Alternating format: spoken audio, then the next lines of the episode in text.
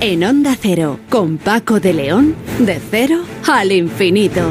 Y entramos ya en el espacio reservado a la seguridad de héroes sin. Hoy David Ferrero nos va a dar a conocer la creación de unas botas robóticas que reducen la fatiga de los cuerpos de respuesta ante emergencias. Nos lo va a explicar precisamente Nicolás García Arapil, que es catedrático de la Universidad Miguel Hernández de Alicante y uno de los líderes de este proyecto. ¿Qué tal, David? Buenas noches. Hola, Paco. Muy buenas madrugadas. Pues hoy vengo con un proyecto científico que yo creo que además te, te va a gustar mucho, Paco, eh, que tiene que ver además este proyecto con la eficacia o la mejora de la eficacia de los servicios de emergencias ante situaciones de crisis.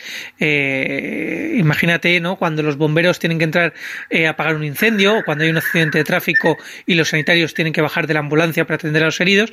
Bueno, pues en la unidad de robótica e inteligencia artificial de la Universidad Miguel Hernández de Elche y junto con el Centro Tecnológico del Calzado Inescop, eh, participan en el proyecto, fijaos que se llama ExoEpi, ¿no? Ya nos va dando pistas con eso de los EPIs, ¿no? Los equipos de protección individual que han sido tan importantes durante la pandemia, que, pero que para los servicios de emergencia siempre son importantes. Bueno, este ExoEpi busca eh, el desarrollo de unas botas robóticas con la capacidad, fijaos, de disminuir la fatiga de los eh, profesionales de las emergencias, de nuestros héroes sin capa. Bueno, para conocer exactamente en qué consiste este, este proyecto, este ExoEpi, contamos con eh, una de las personas que lideran el proyecto. Eh, en concreto, el profesor Nicolás García Aracil, que es catedrático de la Universidad Miguel Hernández. profesor, buenas noches, bienvenido. Hola, buenas noches. Eh, ¿En qué consiste este, este proyecto, este ExoEpi? Bueno, pues este proyecto, eh, como bien has dicho, que está involucrada Inescope, el centro de calzado, y una empresa privada como Spanter de fabricación de calzado para servicios de emergencia, eh, consiste en desarrollar un sistema tipo exoesqueleto que se acopla a la bota y permite eh, asistir, ayudar durante eh, las grandes caminatas o, las, actividades que realizan los equipos de emergencia, porque hay que tener en cuenta que estos equipos de emergencia normalmente van cargados con bastante peso, es decir, pueden cargar perfectamente 20-25 kilos de peso y tienen que realizar pues actuaciones que duran mucho tiempo. ¿Y qué sistema llevan estas botas o cómo están pensadas para que eh, alivien esa, esa carga? Bueno, pues las botas están eh, diseñadas eh, para acoplar fácilmente un sistema mecánico que lleva un pequeño motor y que cuando vamos andando y estamos empezando a la fase de que empezamos a levantar el talón, pues realizan un aporte adicional de eh, fuerza para que eh, te cueste menos el realizar eh, la acción de caminar con las, con las cargas que, que lleva. Además lleva una serie de sensores, el sistema, que incluso permiten, mediante algoritmos de inteligencia artificial, determinar qué tipo de actividad están haciendo los... En este caso está pensado para bomberos forestales. Es muy normal que, que estén subiendo cuestas, que estén bajando cuestas, que estén incluso subiendo escaleras. Entonces todas esas actividades el sistema de inteligencia artificial las detecta y modifica cómo se comporta eh, la bota para darle la asistencia idónea en cada momento al bombero. Y como nos está comentando, los profesionales de las emergencias pues se tienen que bregar ¿no? en situaciones muy difíciles, a veces con extremo calor o, donde hay agua, eh, en desastres naturales, accidentes, ¿no? Eh, están, me imagino también estas botas pensadas, eh, que no son unas botas normales al uso, sino que tienen que estar preparadas para este tipo de inclemencias.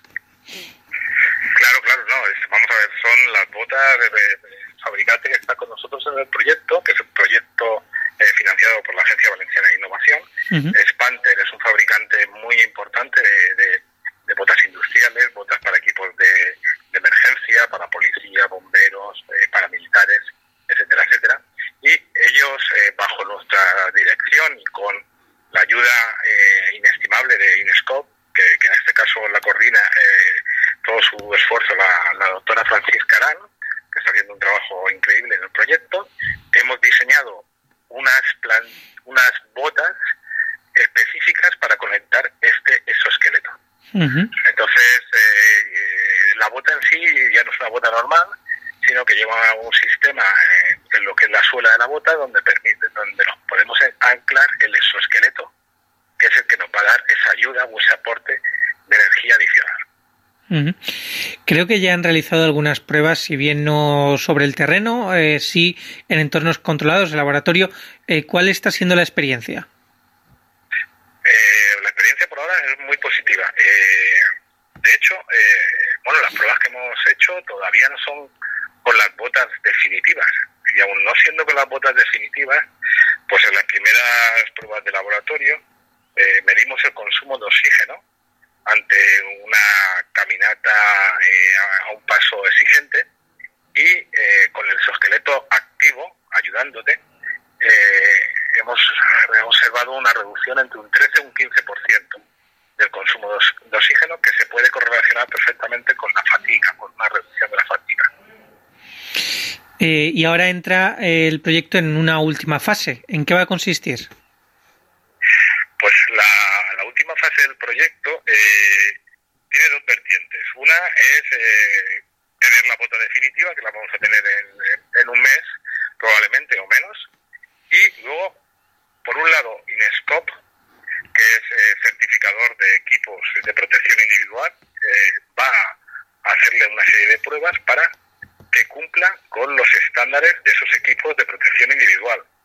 Y paralelamente nosotros vamos a hacer unas pruebas de validación con eh, eh, los bomberos, eh, fundamentalmente con los que hemos contactado para diseñar el, dispositivo, que son los bomberos de San Vicente, en Alicante, y vamos a hacer unas pruebas con ellos para que nos den bueno, su, su opinión, aparte de poder medir datos objetivos. Una prueba, si me permite, de fuego, ¿no? Para, para probar estas, estas botas. Eh, y quería también. Sí. Sí, no, bien dice, de prueba de fuego. Totalmente. ¿eh? Sí, sí, sí. Y eh, quería también eh, preguntarle, eh, porque esto, pues bueno, el tema de la robótica aplicada, ¿no? Y de la inteligencia artificial aplicada a, a la labor que realizan los profesionales de emergencias, eh, muchas veces tenemos ese imaginario, ¿no? Por series, por películas, por el cine, de el, el super soldado o el superhombre, pero esto podríamos estar hablando casi del superbombero, ¿no? Que serían los primeros pasos para que la capacidad de nuestros eh, bomberos o profesionales de las emergencias pues sean cada vez más eficaces gracias a la tecnología.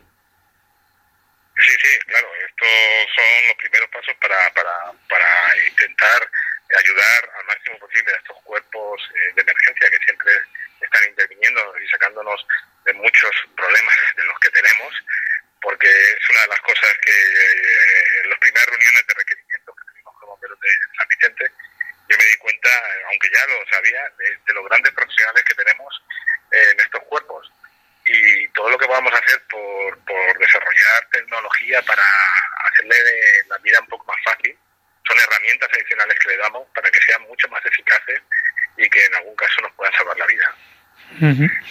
¿Y, y, hay algún límite, no? Si hablamos de tecnología aplicada a, la, a esta uniformidad, ¿no? O a esto, o a, crear estos superbomberos, por así decirlo. ¿Dónde cree usted que está el límite? ¿O podemos eh, seguir innovando sin fin? Bueno, yo, eh, por ejemplo, hay un artículo de Hugh Herr que que es del MIT, eh, últimamente, que, que él apuesta por, por decir que eh, eh, dentro de unos años estos dispositivos biónicos, vamos a llamarle, o robóticos, los vamos a, llevar cualquiera. Es decir, que, que, vamos a salir a correr y, y, que vamos a ponernos un sistema de estos para, o vamos a, a saltar porque tenemos que hacer vamos a ponernos un sistema de estos. Eh, él lo tiene muy claro. Yo no lo tengo tan claro, pero, por ejemplo, él que es un pionero en todo lo de la biónica, eh, lo tiene muy claro. Yo creo que todavía nos falta un tiempo. Bueno, recordemos que también este sistema está ideado no solamente para reducir ese esfuerzo, sino que a la vez también, claro, eh, previene posibles lesiones, y un sobreesfuerzo en las articulaciones o en, el cuerpo, ¿no? Para este personal de emergencias, con lo cual también muy en boga de lo que usted decía, ¿no? De que a lo mejor de aquí a un tiempo lo llevamos todos para prevenir esas lesiones, pero si lo llevan los profesionales de las emergencias, que son los que están más expuestos, pues mejor que mejor. Exactamente. Estoy totalmente de acuerdo contigo. Muy bien. Lo primero es eh, darles estas herramientas a esos profesionales que van a estar en esas situaciones tan difíciles. Pues muchísimas gracias por eh, hablarnos de este proyecto ExoEpi, un proyecto muy interesante y, y, ya nos contarán a ver cuándo lo prueben los bomberos de la Diputación de Alicante. Profesor Nicolás García de la Universidad Miguel Hernández, muchísimas gracias. Muchas gracias a vosotros. Pues Paco, con este ExoEpi me despido hasta la semana que viene.